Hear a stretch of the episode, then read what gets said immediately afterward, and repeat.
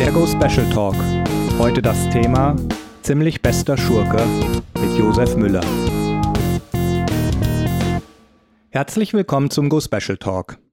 Mein Name ist Carsten Böhm. Ich bin Pfarrer in der evangelischen Andreasgemeinde Niederhöchstadt bei Frankfurt und leite Go Special. Ich begrüße euch zu diesem Go Special Talk, heute mit dem Thema Ziemlich bester Schurke. Genau so lautet der Titel des Lebensberichts von Josef Müller, der als genialer Anlage- und Steuerberater mit den extravaganten Luxuskarossen in der Münchner Schickeria bekannt war. Durch harte Arbeit, aber auch riskante Börsengeschäfte wurde er in kurzer Zeit zum Millionär. Er umgab sich mit den Reichen, den Berühmten und Schönen der Welt, genoss das Leben in vollen Zügen.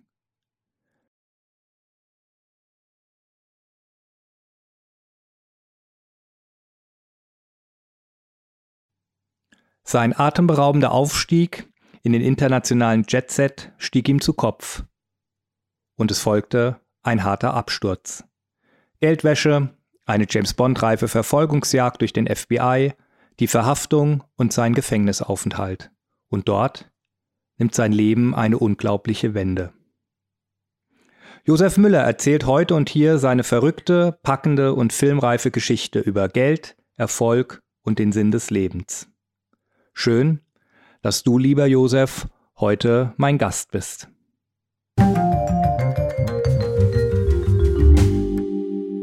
Ich bin geboren äh, in Fürstenfeldbruck. Äh, meine Eltern, das ist kurz vor München, man hört immer einen bayerischen Dialekt. Und äh, meine Eltern waren auch ganz, wie sagt man gleich, bodenständig. Mein Vater war, das ist schon mal lustig, Kriminalkommissar. Die Mama war OP-Schwester, Operationsschwester. Ich war das einzige Kind in einer gut bürgerlichen bayerischen Familie, äh, katholisch, wie man bei uns ist, okay? Sagen wir mal so etwas. Und äh, so wuchs ich auf, ganz normal, vielleicht wie du, genauso zu Hause. Äh, und äh, ja, das erste äh, Thema hatte ich schon einschneiden, dass mein Vater mit 50 Jahren einen Herzinfarkt bekommen hat.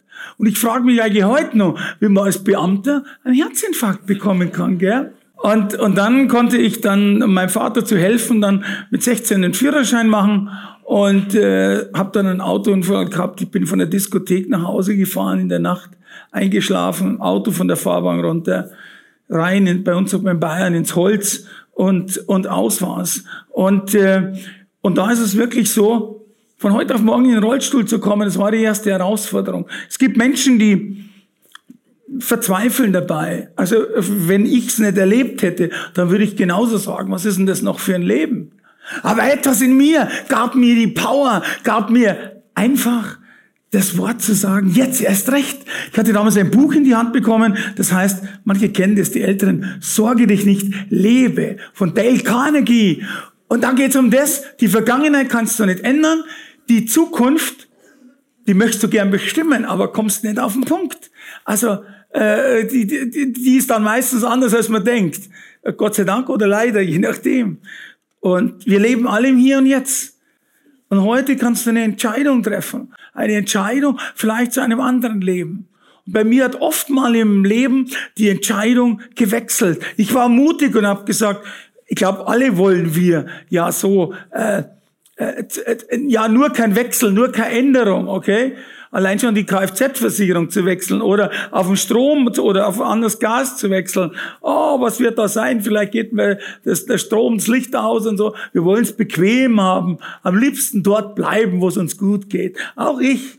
Aber ich habe gemerkt, dass es ab und zu einen Absprung geben muss und du musst wechseln. Wenn du von heute auf morgen im Rollstuhl sitzt, dann musst du was tun. Dann kannst du jetzt nicht sagen, äh, ich mache mein Leben weiter. Das geht heute einfach körperlich schon gar nicht. Aber ich habe mich, ich hab mich äh, der Herausforderung gestellt. Ein Schlüsselerlebnis war, wie ich an die Klinik ein Auto rauffahren habe sehen. Das war ein roter Mercedes, äh, wie sagt man, Gullwing mit Flügeltüren. Wow. Und ich war da oben, du musst dir die Situation vorstellen, als ich kam in den Rollstuhl und war dort zur Rehabilitation in Heidelberg, schau da runter, wie unten so ein Auto vorfährt und sagt mir, den kannst du nie wieder fahren, so ein Auto. Und dann gehen die Flügeltüren hoch und bei mir die Tränen los und die Tränen runter und, äh, Und was, was ich dann gesehen habe, plötzlich wirft der Fahrer einen Rollstuhl raus aus dem Auto, springt da rein, die Flügeltüren gehen runter und er saust Richtung Klinikeingang. Wow, das kann ich machen. Es geht. Technisch vielleicht bedingt, aber das war so ein Schlüsselerlebnis. Ja. Und ich wurde dann Steuerberater ganz normal, ohne irgendwelche Sachen. Und dann war ich halt ein bisschen fleißig, also ich bild mir da nichts ein drauf. Und, äh, und dann kommt etwas, was überall aus den Liedern, Money, Money, aus den Filmen, ähm, äh, viele kennen ja Filme, äh, die genauso, also Wall Street oder äh, wie auch immer, Wolf of Wall Street oder so. Es geht immer auf den Punkt, du willst was haben und immer mehr, immer mehr, immer mehr. Und Geiz ist geil, sowas drängt am Jahr dazu. Geiz und Gier hängen zusammen. Und ich habe meinen Spruch, der ist leider nicht von mir, aber der könnte von mir sein. Und dieser Spruch heißt, Gier frisst Hirn. Gier frisst Hirn. Das setzt das Hirn aus. Und ich gebe ganz ehrlich zu, man sieht dann nur, was man sich leisten kann, was man sich kaufen kann, egal der Umstände. Ein weiterer verrückter Spruch ist auch dies, dass man wie sagt man, der, der Zweck heiligt die Mittel. Das ist doch schon total verrückt. Ich kann doch nicht sagen, äh, ich schaue äh, jetzt nicht auf, den, auf die Mittel oder ich schaue jetzt nicht auf den Weg. Hauptsache ich hab's ja nach. Ist doch über Leichen gehen, könnte man sagen. Und äh, ich bin damals mir wurde das damals angeboten für einen äh, jungen Mann in Miami, der über einen Freund bekannt wurde, äh, einfach dem zu helfen, eine Erbschaft aus äh, Miami, Florida in den USA rüberzubringen nach Deutschland. Und da dieses Geld in Bar da war, sie haben erklärt, es kam vom Spielcasino und alles mögliche, bin ich mal rübergeflogen, weil Miami und Bargeld, vielleicht hat jemand mal diese Serie gesehen, Miami Weiß, okay? Und es war nicht gerade so, also es war nicht so easy living, äh, Lindenstraße, und da ging es um äh, Drogen, um Geld. Miami ist immer ein bisschen anrüchig. so wie die Bayern gerne Bier trinken, meinen die Norddeutschen, aber es ist eine andere Sache. Aber ihr seid ja Frankfurt, okay, Entschuldigung. Und ich mag die Hessen gerne. Und wenn dieser Bayer sagt, dann hast du schon was, okay? Äh, und leider habe ich mich nie zu Appleboy hinreißen lassen, aber bei euch trinkt man ja was Normales. Ich habe einen guten Kaffee gekriegt, wie ich hier reingekommen bin und kein Appleboy. Da hätte wahrscheinlich meine ganze Geschichte ein bisschen anders äh, sich angehört.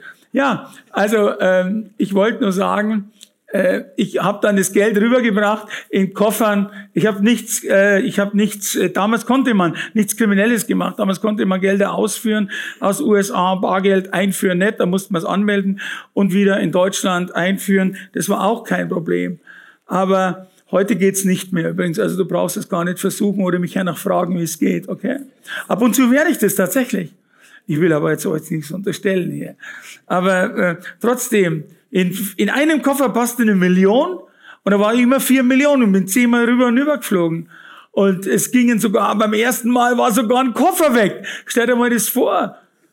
Also ich habe mir gedacht, der Bruce, so hieß er, der, der, der, hey Josef, hier, hey Josef, ist ein Koffer verloren gegangen, eine Million, ja, aber es ist nicht zufällig, ja, wie auch immer.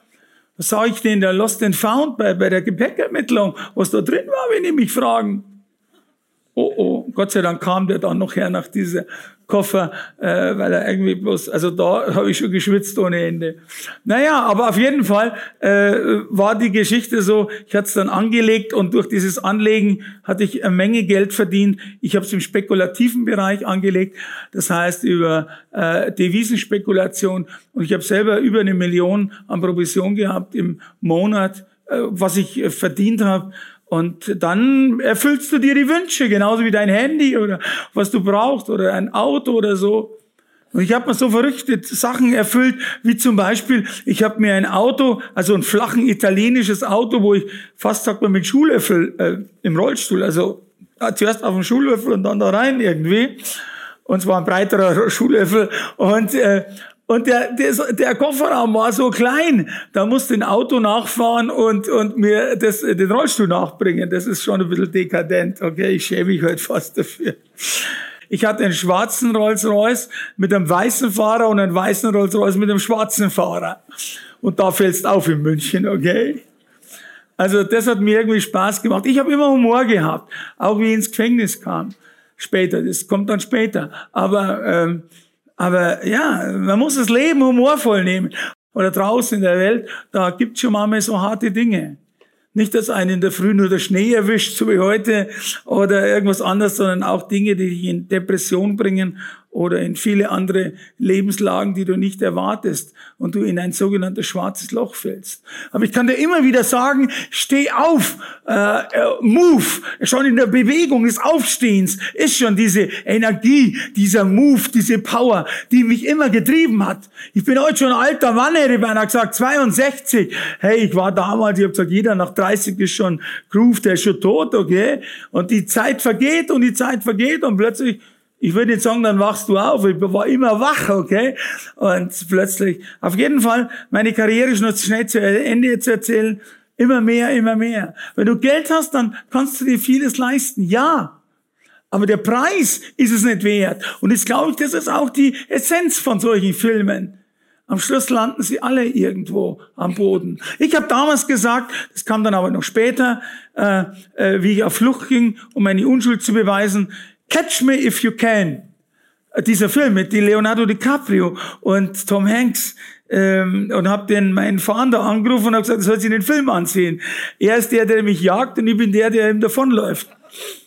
Und er hat mir später gesagt, beim Landeskriminalamt in München, er ist heute pensioniert, er hat so viele Menschen gejagt in der Welt. Aber erstmal noch nie ein Rollstuhlfahrer und zweitens war noch keiner so frech und hat auf der Flucht ihn angerufen und hat gesagt, äh, äh, er soll sich einen Spielfilm anschauen, okay? Dass er das Verhältnis wüsste. Ich habe immer Spaß gehabt im Leben. Und ich glaube, das ist auch etwas, was Sympathie, was authentisch heißt. Ich habe damals Prinz Charles kennengelernt, auch ein, mehr war es ein Zufall oder nicht, über einen Banker in London. Und, und der kam dann zu mir her und er wollte diesen Rollstuhlfahrer in seinem, äh, äh, gegenüber vom Buckingham Palace ist St. James Palace und da hat er so ein Konzert zugeschaut, so ein alter, mittelalterliches, da hat er so einen Empfang gegeben und er kam zu mir er hat sich mit mir unterhalten und es irgendwie war das so, ich durfte ihn nicht ansprechen. Er musste mich zuerst ansprechen. Hey, das ich habe das alles nicht gewusst. Hey, ich komme aus einfachen Verhältnissen. Aber ich habe das einfach auch gelernt, wie man sich benimmt und, und wie man lernt, dann Hummer zu essen und alles. Da weiß man heute Brotzeit viel lieber, okay? Ein Semi mit der Wurst drin ist mir halt immer noch lieber wie Kaviar und Champagner. Ich habe das Zeug ja nicht gemacht, aber das darfst du ja gar nicht sagen. Aber ein gescheites Frankfurter oder ein Wiener oder je nachdem, wo du bist, okay? Aber auf jeden Fall, ich kam immer weiter rauf, wurde dann Konsul und Botschafter, Ministerpräsident Stoiber hat mich ausgezeichnet. Ich war in der sogenannten High Society, ja, wunderschön. Aber jetzt kam's, ich hatte Millionen, aber Millionen, aber mein Herz wurde nicht glücklich. Ich weiß nicht, ob du schon mal unglücklich warst, Liebeskummer, äh, jemand verlässt dich oder irgendetwas und du bist unglücklich. Was nützt dir dann die Kohle? Und vielleicht ist dir das mal so gegangen, wenn du ein Ding hast, was dich total lähmt fast, dann siehst du das schöne Wetter nicht. Und, und, und, und, und du bist total von dieser, oder du bist nicht, hast eine Depression oder bist mal schlecht drauf oder bist krank. Da kann die Sonne scheinen, da kannst Geld reinrasseln. Du siehst das einfach nicht. Du willst nur raus aus der Geschichte. Und das hatte ich. Ich war, wie sagt man, Hans, also Josef im Glücks, könnte man sagen und, äh, äh, und, und, und hatte alles. Und die Leute waren neidisch, also neidisch wegen der Kohle. Und ich war neidisch, weil die ein einfaches Ding hätten. Ich habe immer nur Frauen kennengelernt, äh, die, ja, ich, will nix. Ich habe, also ich hatte auch nur so in dem hohen Bereich. Ich habe mir tatsächlich in der Diskothek gesagt, würde ich, also es ist ein Vorort von München, in München-Pasing wohnen und hätte ein VW, einen alten, klapprigen, dann hätte ich vielleicht die richtigen Frauen kennengelernt. Das wäre dann mehr Josef Müller gewesen. Vielleicht nicht das Klapprige, aber, aber, aber vielleicht, äh, ich hab, weißt du, das Normale. Aber du wurdest auch mit raus. Ich habe mitgemacht, okay? Aber mein Herz äh, hat nicht mitgemacht. Ich wurde dort traurig, hatte eine Sehnsucht. Und diese Sehnsucht wurde erst später gestillt. Gestillt durch etwas, was ich, was ich nie gerechnet habe. Ich bin katholisch, aber ich habe keine Beziehung zu Gott. Ich bin ein Sonntag, weil ich ein braver Bub bin, bin ich halt immer in den Gottesdienst gegangen, weil es von meinen Eltern mir so beigebracht worden ist. Aber ich habe nie gelernt, ich habe nie gewusst, dass es eine Beziehung zu Jesus gibt. Das erzähle ich euch im zweiten Teil, was dann passiert ist. Also der erste Teil viel Kohle reich und trotzdem unglücklich. Und es passiert vielen anderen auch. Ich habe mit vielen Millionären gesprochen, die, haben's, die geben es nur nicht zu, aber seinesgleichen, also zu mir haben sie gesagt, ist dasselbe. Nach außen eine Show und innen im Herzen traurig oder arm oder leer. Nimm den Reichen mal ihr Geld. Weißt du, du brauchst nicht neidig sein auf Menschen, die sagen, oh, ich hab den Sportwagen und das, RTL Sat 1 und Pro 7 haben wir immer so, die Reichen und die Schönen. Hey, ich beneide diese Menschen nicht. Erstmal weiß ich nicht, wie das Geld, wie das die Autos und das, Zeug finanziert haben. Und zweitens mal wird da sehr viel dazu gemacht. Und drittens, viertens, fünftens. Also ich war praktisch äh, wie Ding, aber ich war eben unglücklich. Der Schluss der Geschichte in meinem ersten Teil war das, dass ich eigentlich da raus wollte. Und, äh, und dann passierte etwas, ich habe einen Fehler gemacht, das gebe ich zu. Ich kann es auch nicht ändern, ich kann auch nur hier und jetzt leben. Ich kann die Vergangenheit auch nicht ändern.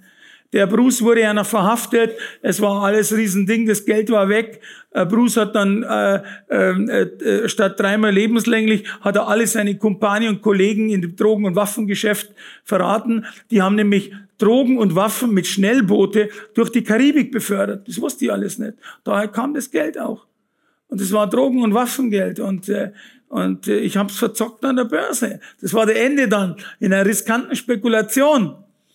Und dann kam die, das FBI und die kamen alle zu mir und wollten das Geld. Und dann habe ich gesagt, ja, alles könnt ihr haben, bloß das Geld ist weg, das ist an der Börse. Jemand an der Börse hat mir gesagt, das Geld ist ja nicht weg, das hat nur ein anderer, okay? Naja, Geld weg. Und da habe ich Fehler meines Lebens gemacht. Ich brauchte ja Geld, damit mein Imperium gespeist wird. Meine Mitarbeiter, meine Bodyguards, meine Fahrer, die Autos, das kostet alles Zeug, kostet Geld im Monat. Und wenn es Millionen verdienst, dann ist das kein Problem, aber das kostet Geld. Und, äh, und ich hatte das nicht. Und darum habe ich mir den Dummheit meines Lebens gemacht. Ich hatte von meinen Mandanten mir Geld geliehen. Im Vertrauen. Und es lief so einfach, immer mehr, immer mehr. Und wie ich dann in den Millionen Schulden war an meine Mandanten, die mir es im Vertrauen gegeben haben, da hat das schlechte Gewissen bei mir angeklopft und hat gesagt, Josef Müller, das kannst du nie wieder zurückzahlen. Und dann habe ich das einzig Richtige gemacht. Und Gott sei Dank habe ich das von meiner Erziehung meiner Eltern im einfachen Bereich gelernt. Ich musste dann einfach sagen, Josef, jetzt musst du die Reißleine ziehen. Ich bin zur Staatsanwaltschaft und habe mich selbst angezeigt. Dann gab's, die jungen Leute wissen, was ich meine, einen sogenannten Shitstorm. Also, wuff, der Müller, jetzt wissen wir, warum er so viel Kohle hatte, war nur Ganofi, hat nie gearbeitet im Leben. Also bitte, okay, das, was der Steuerberater war, interessiert ja gar nicht. Wenn du vom Big abkommst, interessiert nur, dass du böse warst und Schurke, okay? Und äh, ja, auf jeden Fall, so ging's zu Ende. Ich bekam vier Jahre Haft und, äh, und äh, das Schöne, also äh, und, und alle Zeitungen und äh, wurde da niedergemacht. Zu Recht, zu Recht, ich habe Fehler gemacht. Aber das Schöne war daran, kein Gefängnis in Bayern wollte mich nehmen, okay? Weil die waren nämlich nicht behindertengerecht. Und eigentlich will man als Rollstuhlfahrer, dass alles behindertengerecht ist. Ich war schon ganz zufrieden damit, okay? Dass überall Stufen waren, in Landsberg und überall. Und egal. Auf jeden Fall war ich dann haftunfähig, weil die nicht fähig waren, mich zu halten, okay? Und hatten Vor- und Nachteil, okay? Ich komme nicht ins Gefängnis, aber ich habe auch nicht gelernt. Ein paar Jahre später, wir finden uns jetzt 2004 und das wird jetzt das Ende sein, äh, äh, äh, habe ich 20 Millionen verwaltet und dann kam das Problem, dass ich wirklich, äh, dass das Geld dann von meinen Konten verschwand über komische Geschichten, ohne da näher einzusteigen ich musste auf Flucht gehen, um meine Unschuld zu beweisen, weil sonst wäre ich verhaftet worden. Und im Gefängnis kommst dann keine Unterlagen, gar nichts. Dann bin ich nach Amerika geflogen, habe mich in meinem äh, in meinem Penthouse äh, ver, ähm, äh, habe ich mich äh, zurückge, habe ich mich verzogen praktisch. Und dann war es so, und jetzt will ich wirklich den Schluss äh, kommen. Ich bin schon im Beziehungsbereich, hätte ich beinahe gesagt. Aber es ist eine, eine wilde Geschichte, dass ich plötzlich so traurig war irgendwie ich hatte nie so eine Melancholie und, aber ich bin an meinem Balkon raus und wollte dort unten, wollte einfach runterspringen. 20. Stockwerk hatte ich ein Penthouse, Blick auf den Ozean raus, alles vom Feinsten, okay. Und ich war da allein auf Flucht und ich bin zwei Monaten meine Unschuld ja eigentlich bewiesen, habe das rübergeschrieben und irgendwie war ich so schlecht drauf, ich habe den die Palmen da runter gesehen und wollte runterspringen. Mit dem Rollstuhl geht es nicht so einfach. Also ich habe ähm, die, die Ding war, ich habe mir überlegt, wie ich da drüber mich äh, beuge, dass ich da runterfalle. Und in dem Moment, wo ich da springen wollte, in dem Moment, wo ich mir mein Leben nehmen wollte, da passierte das Krasseste, was mir je in meinem Leben passiert ist. Und das erzähle ich euch jetzt im zweiten Teil.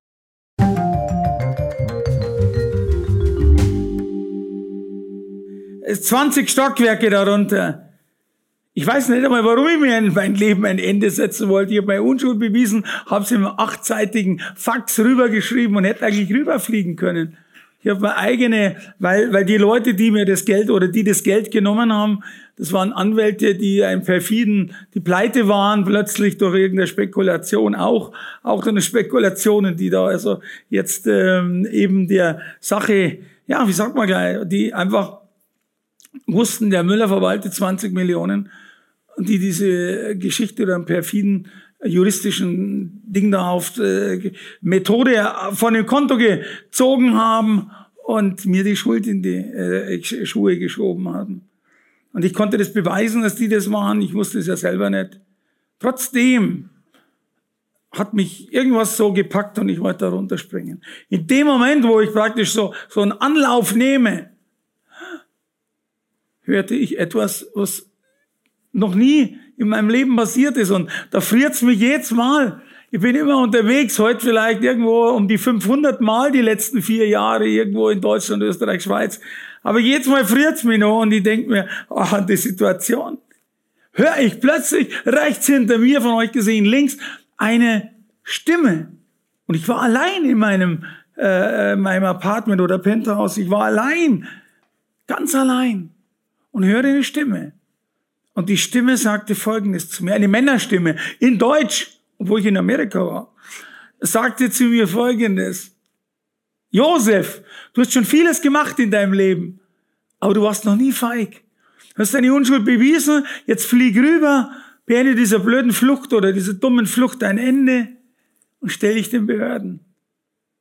nicht mehr und nicht weniger. Also nicht spring oder spring nicht, das wäre einfacher gewesen hier. Einfach stell dich den Behörden. Sei nicht feig. Dann habe ich natürlich Angst bekommen. Stell mir vor, du bist zu Hause, plötzlich hörst eine Stimme. Dann bin ich sofort rein, ich war am Balkon, bin rein, die Tür war, die Ding war ja noch offen, gehe zurück und schau, wo ist der Mann dazu, der, zu der Stimme. Und der, da war niemand. Und dann hatte ich noch mehr mit Angst bekommen, habe jede Tür aufgemacht, es war niemand in meiner Wohnung. Dann schaue ich dort oben, sind irgendwelche Lautsprecher da, vielleicht hat sich jemand einen, einen Spaß erlaubt. Nein. Und dann hatte ich dann wirklich, dann habe ich mir überlegt, äh, bist du denn schon verrückt? Aber ich habe nicht von der inneren, es war keine innere Stimme, die, die Stimme hat geatmet, ich habe das gehört. Ich hätte alles äh, verwettet, dass der da ein Mann war. Und plötzlich in dem Moment, es war ein bisschen stürmisch schon draußen, am Abend kommen am Atlantik immer ein bisschen Winde auf und, und die Winde kamen rein. Ich war ja direkt an der Wasserfront mit diesem äh, Ding und äh, mit dem äh, Wohnung. Und äh, da ist es so, dass, dass zwischen die Winde reinkommen, vielleicht kennst du das zu Hause, und dann, dann fliegen schon die ersten Blätter, meine ersten Blumen äh, fangen schon an zu äh, äh, sich zu bewegen. Und dann bin ich vor und mach diese schieb diese schwere äh, Glastüre zu. Und in dem Moment kommt noch ein Windstoß. Und ich hatte da rechts ein kleines Bücherregal. Und in dem Bücherregal fielen zwei Bücher und es fiel ein Zettel runter. Und ich gehe da hin und heb den auf und den habe ich heute da. Und ich habe keine Ahnung, das war eine Postkarte, ich habe es vergrößert. Das ist von der Christoffel Blinden Mission. Da hat meine Mama immer gespendet. Es ist ein Hilfswerk, da kann man äh, spenden, dass Kinder in Afrika zum Beispiel für ein paar damals nur Mark oder Euro wieder Augenlicht bekommen. Und da bekommt man als Dank so, so kleine Postkarten geschenkt. Und ich lese das, was da drauf steht. Da lese ich, sei unerschrocken und unverzagt, denn dein Gott ist mit dir, wohin du auch gehst.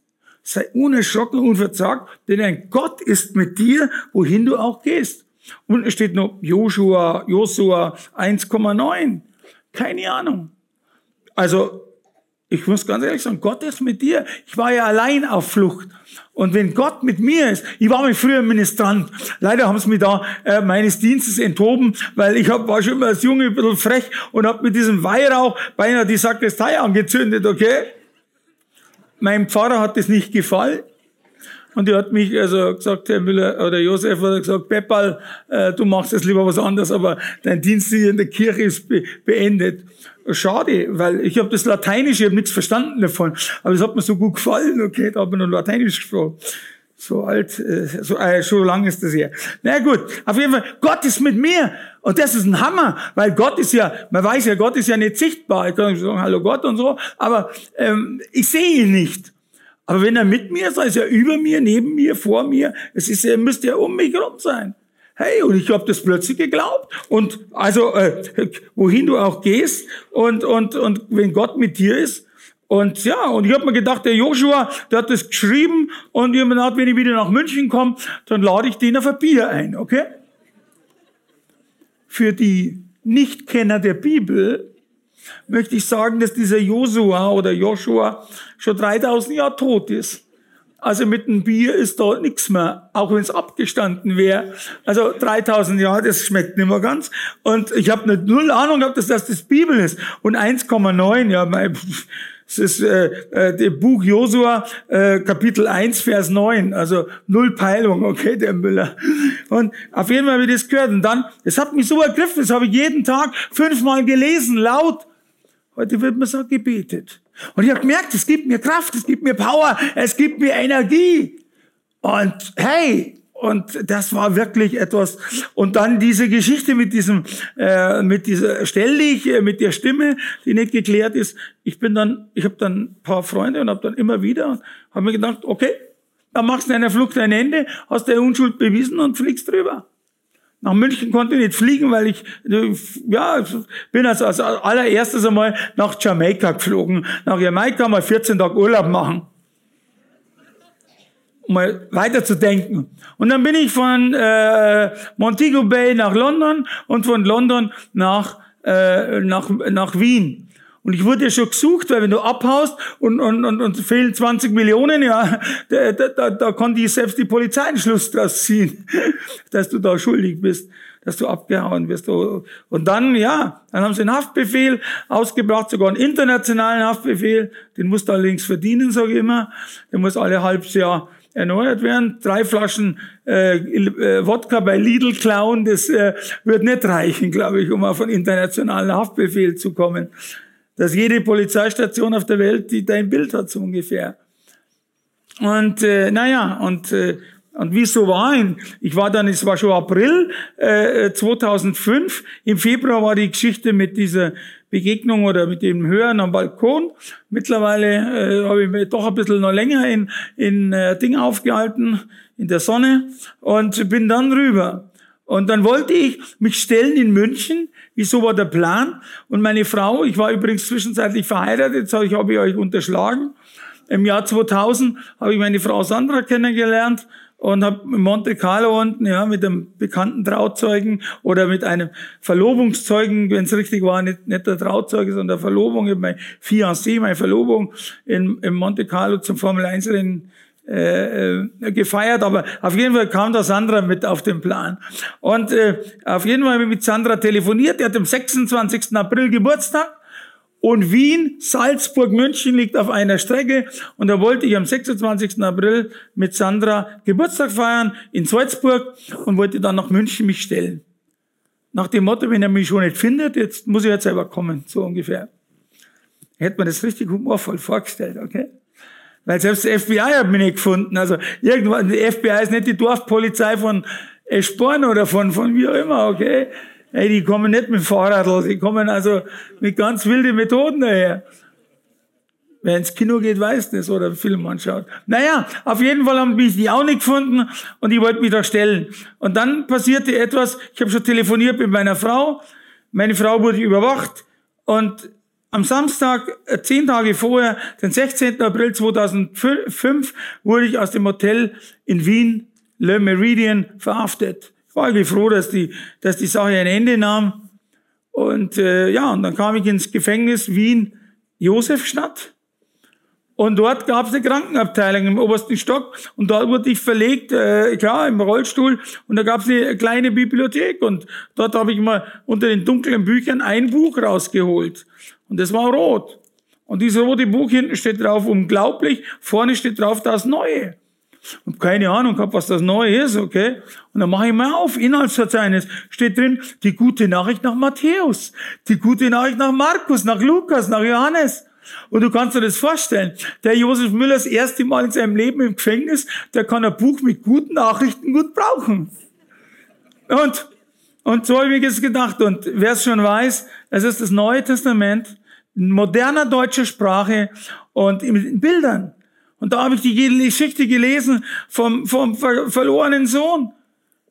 Und wer die Geschichte kennt, der hat ja auch von seinem Vater sich ein Erbe auszahlen lassen, hat verkokst, versoffen mit Freunden, Geld war nicht mehr da, Konjunktur runter, er landete im Schweinestall. Und der Typ im Schweinestall und ich im Gefängnis, da sah ich Parallelen am Boden der Tatsachen angekommen.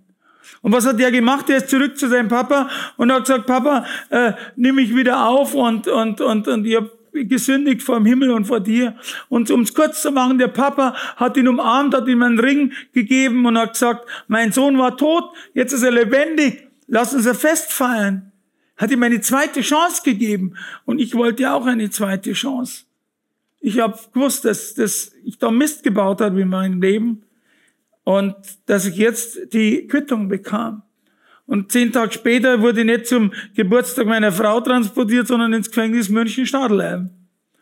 Ja, und dort, äh, äh, dort äh, äh, hatte ich das Buch auch dabei und dort hat mich mein dementer, 89 Jahre alter Vater begrüßt und hat mein Büchlein geschenkt. Gott heilt auch dich. Das ist das Original hier. Das gibt's nicht mehr. Brauchst nicht aufschreiben. Das ist zu oft hergezeigt, okay? Auch antiquarisch nicht mehr. Und da steht drinnen, seelische und körperliche Heilung durch einen lebendigen Glauben. Und ich hatte kein Leb was lebendig. Das Wort hat mich angerissen. Ich weiß nicht, was du hier für einen Glauben hast. Gehst du Sonntag in die Kirche? Ist da was Lebendiges? Ich weiß es nicht. Also, das war für mich so, ja, Pflichtbewusstsein. Aber lebendig war da nichts. Ich habe halt meine Schuld getan.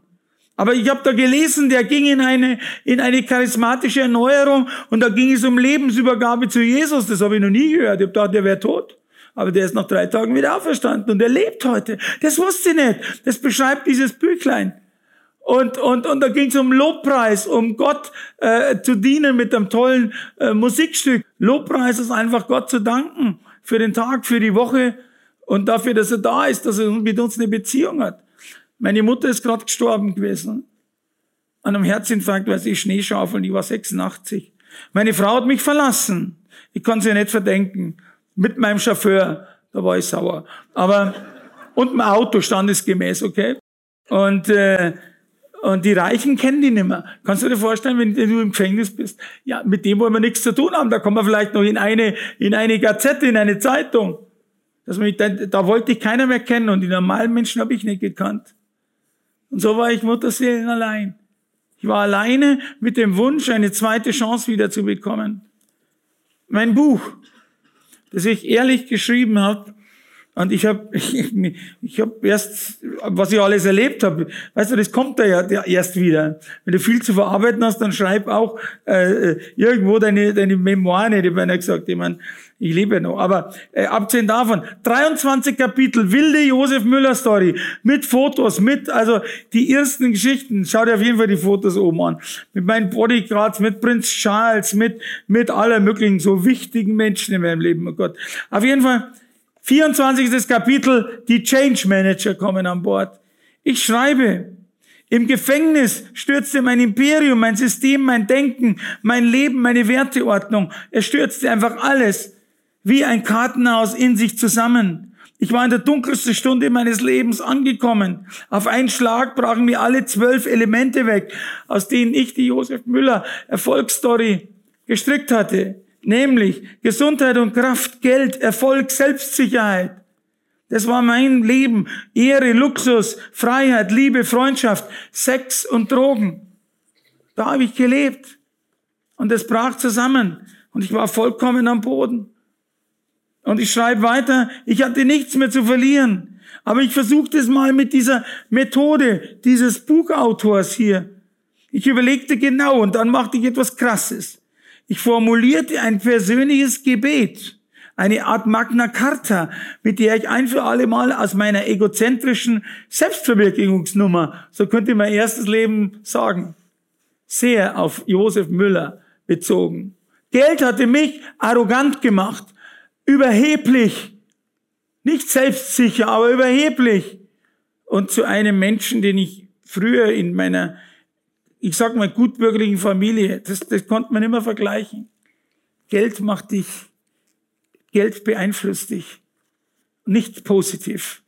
Du wirst, du wirst deine, deine ganzen Sachen, du hast eine ganz andere Einstellung. Überheblich, großkotzig, Entschuldigung, ich darf das zu mir sagen und viele Attribute noch dazu. Anders gesagt, ich verlagerte den Mittelpunkt der Erde von mir auf ihn. Ich war in meiner Einzelzelle in München-Stadelheim. Irgendjemand hat zu mir gesagt, vielleicht war es der Pastor oder der Seelsorger oder irgendeiner, red mit Jesus Christus, red mit Gott, red mit dem Heiligen Geist. Dreifaltigkeit. Und die hören dir zu. Schau, ich bin immer so ein bisschen für Theatralik. Also ich habe gesagt, Jesus lieber oder Gott und, und äh, lieber Gott, so wie es mir beigebracht als Kind, nehmt doch mal Platz hier auf, meinem, äh, auf meiner Pritsche. Und ich äh, gehe euch gegenüber und sage jetzt, schütte ich euch mein Herz aus. Und das hat mein Leben komplett geändert. Und lass dir das mal vorlesen. Und das kannst du nicht nur mit den Ohren, sondern mit den Herzen hören. Saint-Exupéry sagt, nur dem Herzen hört man gut. Das ist nicht etwas für die Ohren, das ist etwas fürs Feeling. Du musst dir vorstellen, ich war am Ende, von oben nach unten. Und ich habe einfach gesagt in meiner Einzelzelle, mein Herr und mein Gott, bisher hatte ich keinen näheren Kontakt zu dir. Ich bin zwar sehr oft am Sonntag in den Gottesdienst gegangen, aber ich sah das nur als Erinnerung an, an dich und deinen Sohn Jesus. Ich mache das als Tradition, weil es von mir, von meinen Eltern so beigebracht wurde. Eine lebendige Beziehung zu dir die kenne ich leider nicht. Ich würde sie aber gern haben. Ich bin hier ganz alleine. Alle haben sie mich verlassen. Nur mein 89 Jahre alter Vater, der schon schwach und mit dem jede Unterhaltung unmöglich oder schwierig ist, weil er dement war, besucht mich noch. Sonst bin ich mit meinem Leben am Ende. Ich besitze nichts mehr. Ich habe kein Geld, keine Frau, keine Freunde mehr. Ich komme mir vor, das habe ich in der Nacht geträumt zuvor, als wäre mein Leben ein Auto und ich bin mit dem Auto frontal gegen die Wand gefahren. Und das, da sind nur Scherben runtergefallen. Und ich habe gesagt, lieber Gott, mit den Scherbenhaufen kann ich nichts mehr anfangen in meinem Leben. Für mich ist es unmöglich. Ich habe viel Mist gebaut in meinem Leben, was mich ich jetzt aufrichtig bereue. Ich kann es leider jetzt nicht ungeschehen machen. Ich habe gegen fast alle zehn Gebote, die ich einmal im Religionsunterricht gelernt habe, verstoßen. Ich habe mich an deine Gebote nicht gehalten und all deine Ordnungen mit Füßen getreten. Und am Schluss, es tut mir wirklich von Herzen leid. Und ich bitte dich aufrichtig um Vergebung. Wenn du jetzt fähig bist, so wie ich das gelesen habe, mein Leben zu übernehmen und zu führen, Jesus, so will ich dir hiermit mein Leben übergeben. Ich habe nichts mehr zu verlieren, ich habe nur noch dich. Jetzt bist du an der Reihe. Mal sehen, ob es dich wirklich gibt. Ich wusste ja nicht, ob es Gott gibt oder Jesus den Heiligen Geist. Wenn du genauso bist, dann sag's ihm. Der hält das schon aus, okay? Wenn er mich aushält. Also mal sehen, ob es dich wirklich gibt, ob du meine Bitte gehört hast und sie ernst nimmst und etwas geschieht. Nimm meine Bitte an. Ich danke dir dafür. Das habe ich in der kalten Zelle gebetet und gesprochen. Und ich habe gesagt zu Gott, vielleicht äh, gib mir da ein Zeichen, wir sind eh alleine, war das jetzt richtig? Ich habe mir ein Herz ausgeschüttet, geht das? Und, äh, und, und, und, und weil ich so ein bisschen da noch so Ding war, habe ich Gott vorgeschlagen, er soll mir ein Zeichen geben. Und weil ich ein bisschen kreativ bin, habe ich gesagt, lass es doch mal hier, es hört ja keiner, lass es doch mal hier schnell blitzen und donnern in der Zelle, dann weiß ich, dass dir gefallen hat. Was glaubst du oder was glauben Sie, was passiert ist? Nichts ist passiert, wird der Berliner sagen. Und ich bin ein bisschen äh, traurig zurückgegangen. Entschuldigung, ich muss jetzt ein bisschen noch den Ende erzählen, äh, auch wenn ich jetzt ein bisschen überziehe. Aber jetzt kommt das Interessante. Ich, ich bin traurig zum Bett gegangen, nichts ist passiert. Drei Tage später, zwei Tage vergingen dann, drei Tage später, ich wache auf um fünf Uhr in der Früh am Morgen in meiner Zelle und hatte plötzlich eine Freude in mir, nicht so äußerlich, so oberflächliche Freude, in mir. Ich war voller Freude. Im Gefängnis, hallo. Wenn jemand im Gefängnis Freude hat, dann muss er schon überlegen, ob er noch bei Sinn ist, okay? Und hatte eine Energie, eine, eine Power. Ich habe einen Powerschub bekommen. Da habe ich heute noch was davon, glaube ich. Und, und ich habe so eine Freiheit gefühlt. Weißt du, innere Freiheit und äußere Freiheit. Ich habe die Freiheit war so, ich habe beim Fenster rausgeschaut, ich habe nicht mehr die Gitterstäbe gesehen, sondern nur die Bäume dahinter. Das war die innere Freiheit. Wir sind ja alle nicht frei. Wir müssen in die Schule gehen, Studium, Job und so. Hey, bist du aber frei heute, okay? Hey, wir sind alle gezwängt in unser System. Aber ich habe eine innere Freiheit, die ich habe ich heute noch. Und die lasse ich mir durch niemanden mehr lähmen. Das ist das Schönste überhaupt. Die äußeren Umstände verändern sich nicht unbedingt. Aber dann, ich war voller Übermut. Ich ging dann endlich raus. Äh, nach dem Frühstück gingen die Türen auf. Ich mach die Tür auf. Die, die, oder, oder der, der Schließer oder der äh, Beamte hat aufgemacht und dann ging ich in den Gang raus. Nach dem Frühstück können sich die äh, Haft, ge, Haftkollegen, hätte ich beinahe gesagt, äh, so seine die Füße vertreten. Und ich war so übermütig, was mache ich jetzt? Und da kam so vier so, boah, solche Kerle, tätowiert und alles zu mir her. Das waren so, haben sie nicht für mich interessiert. Und bin ich zum ersten hin voller Übermut und habe ihn versucht zu umarmen, was gar nicht so einfach war, weil er so groß war, äh, und sagt zu ihm, heute ist ein wunderschöner Tag im Gefängnis. Gott liebt dich und ich liebe dich auch.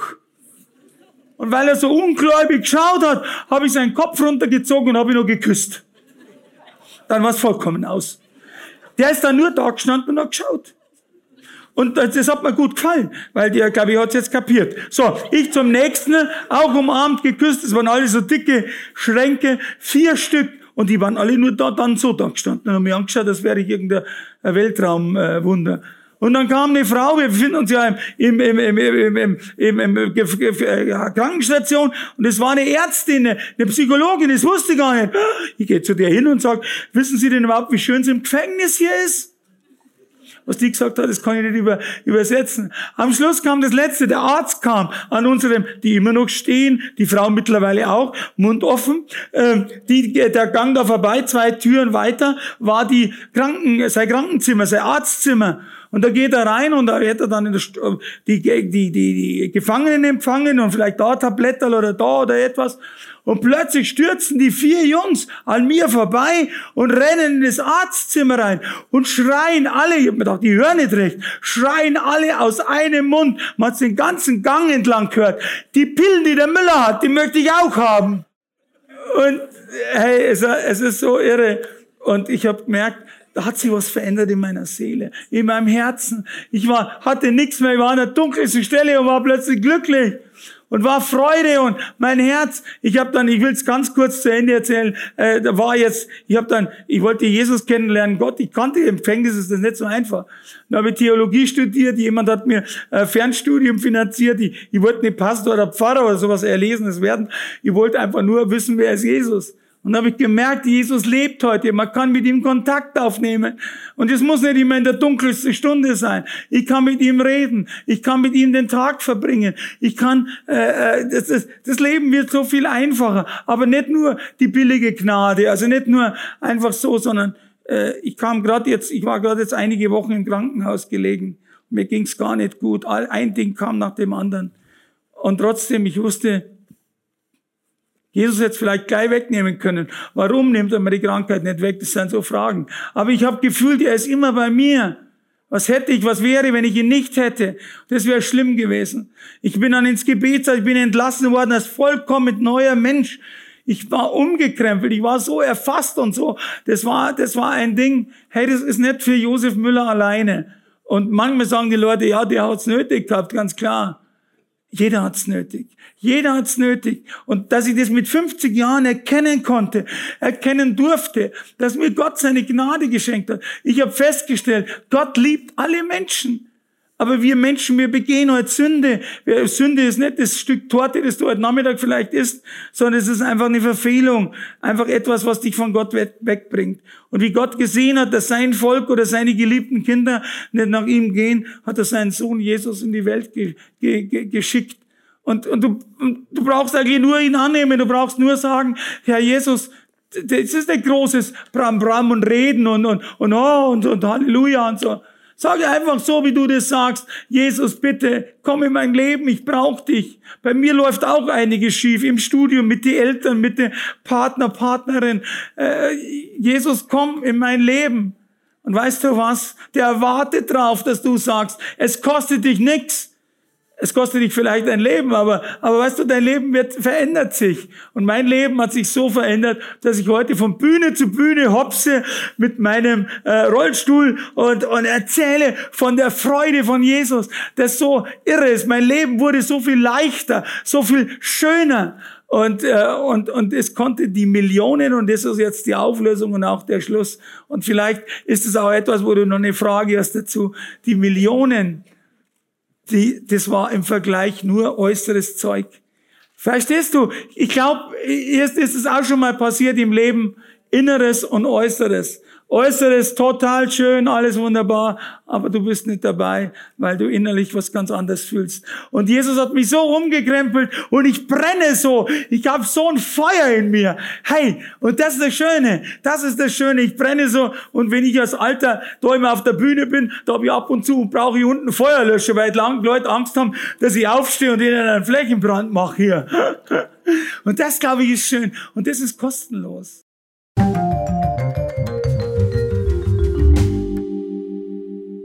Vielen Dank für deine verrückte Lebensgeschichte. Ich kann mir gut vorstellen, dass viele Menschen fragen, ob diese Geschichte tatsächlich wahr ist.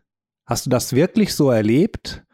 Hast du was dazu gedichtet oder bist du einfach nur ein begnadeter Geschichtenerzähler? Ja, ich bin gewohnt, mit solchen Sachen entgegenzukommen, weil ähm, ich muss äh, zwei Dinge dazu sagen. Erstens einmal, es ist schwierig, in zweimal 15 Minuten die ganze Geschichte jemand auf den Zahn zu fühlen. Dazu musst du mich eigentlich besser kennenlernen oder so. Ähm, erstens einmal, man sieht, Jesus, glaube ich, und in der Bibel steht, Paulus hat es auch gesagt, an den Früchten werdet ihr erkennen. Wenn du siehst, wie ich heute lebe, heute bestimmt die Zufriedenheit mein Leben. Ich wusste nie, was zufrieden ist. Weißt du, wenn du in einem Sog bist, immer mehr, immer mehr, da bist du nie zufrieden. Das neueste Handy, das neueste Auto, immer, immer, immer. Weil du bist in einem Zwang, immer das Beste zu haben und dass die alle Leute bewundern. Heute ist hier Tomatenbrot, das siehst du hier nicht, aber ich bin einfach mit normalen Dingen zufrieden. Ich habe einen Garten, meine Eltern haben mir ein Haus vermacht. Ich habe nichts mehr. Wie ich aus dem Gefängnis kam, hatte ich nichts mehr. Jemand hat mir ein Auto geschenkt. Ja, das ist ja sowas von irre. Ich sag wirklich dort oben Danke. Das ist allerdings nicht ein Porsche oder ein Fun-Car, sondern es ist ein Transporter, wo ich meine Roll-Ups, meine Koffer, meine Bücher mit reinbringe. Ich wollte gar kein Buch schreiben, weil, äh, aber die Leute haben gesagt, schreib deine Geschichte weiter. Ich lebe heute von einer, jetzt kommt was Lustiges, von einer Waisenrente. Das ist das, von was ich lebe. Ich bin weise mit AI leider. Du hast hunderte Auftritte im Jahr. Du hast einen Bestseller geschrieben und sicherlich auch Geld dafür bekommen. Was machst du mit dem Geld? Ist das für dich oder wohin geht das Geld, die Einnahmen, die du bekommst? Wir haben eine Stiftung gegründet, damit ich solche Dinge abfedere. Das heißt, ich habe eine Stiftung gegründet, Jesus Saved My Life. Jesus rettet in mein Leben oder rettet Leben. Und es ist eine gemeinnützige Stiftung, hier, also hier in, nördlich in NRW, in Solingen. Und damit gehen wir in die Gefängnisse äh, zu anderen Leuten wie den Josef Müller und erzählen ihnen auch diese Geschichte, dass Jesus da ist. Wir gehen zu Obdachlosen, wir gehen zu Prostituierten in Cafés, wir gehen zu Menschen in Altenheimen, die nicht mehr in der Lage sind, rauszugehen und erzählen denen die Geschichte.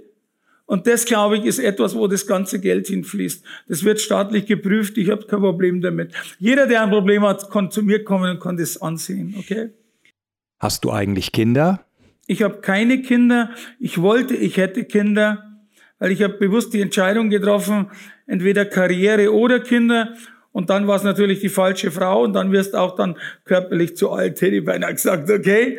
Es war entweder die Frau nicht da oder der Kinderwunsch oder wie auch immer. Aber ich spreche heute vor Kindern, vor vielen Jugendlichen, nicht so in schwarz, sondern mit äh, roter Hose, grünen Outfit, okay, und nur ein bisschen verrückter. Und ich spreche oft vor paar tausend Jugendlichen in Basel und dort und dort und auch in einem kleinen Kreis und werde dort immer eingeladen, um gerade den Jugendlichen das zu zahlen, weil die jungen Leute wollen ja Geld, das ist wichtig, Geld. Wie sah denn dein Leben, lieber Josef, nach deiner Entlassung aus dem Gefängnis aus?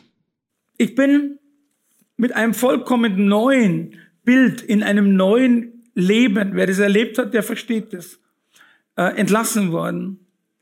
Und Gott zeigt heute mir, was ich tun soll. Es ist, wer das weiß, es ist so eine Beziehung zwischen dem Menschen und Gott. Äh, äh, wenn du auf ihn baust, dann, dann zeigt er das auch.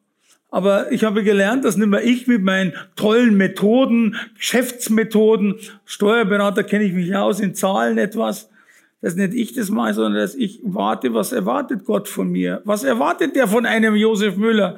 Wofür kann er noch gebrauchen? Und er hat gesagt, ich kann dich gebrauchen, dass du Zeugnis gibst, das heißt von deiner Geschichte erzählst. Er hat mit dem Gebetshaus äh, Augsburg nahegestellt. Johannes Hartl ist ein guter Freund von mir. Ich wurde dort trainiert in der Daniel Akademie und ähm, bin dort größer geworden und habe dann ein Buch geschrieben. Meine erste Frage war kritisch, auch meine letzte soll etwas kritisch sein. Wie geht es dir, wie geht es Josef Müller, wenn du alleine bist? Keine Bühne, kein Publikum, kein Rampenlicht. In Bayern sagt man, es geht mir sau gut. Weißt warum? Weil ich nicht mehr alleine bin. Ich kenne das gar nicht mehr.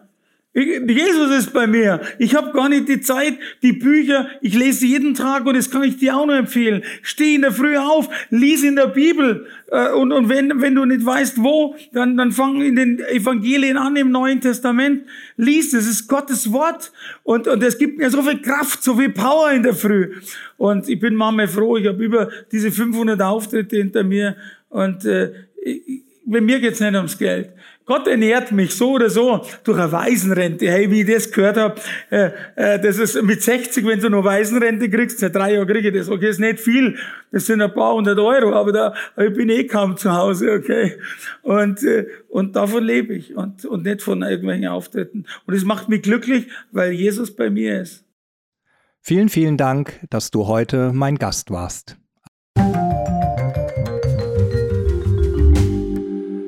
Mittlerweile haben wir über 20 Go Special Talks produziert mit unterschiedlichen Persönlichkeiten, Menschen, Personen. Vielleicht gibt es jemanden, der deiner Meinung nach unbedingt mal unser Gast sein sollte. Dann schreib einfach eine kurze E-Mail an böhm.andreasgemeinde.de, böhm, B-O-E-H-M, mit deinem Vorschlag und vielleicht wird dann dieser Mensch auch unser nächster Gast sein. Im April.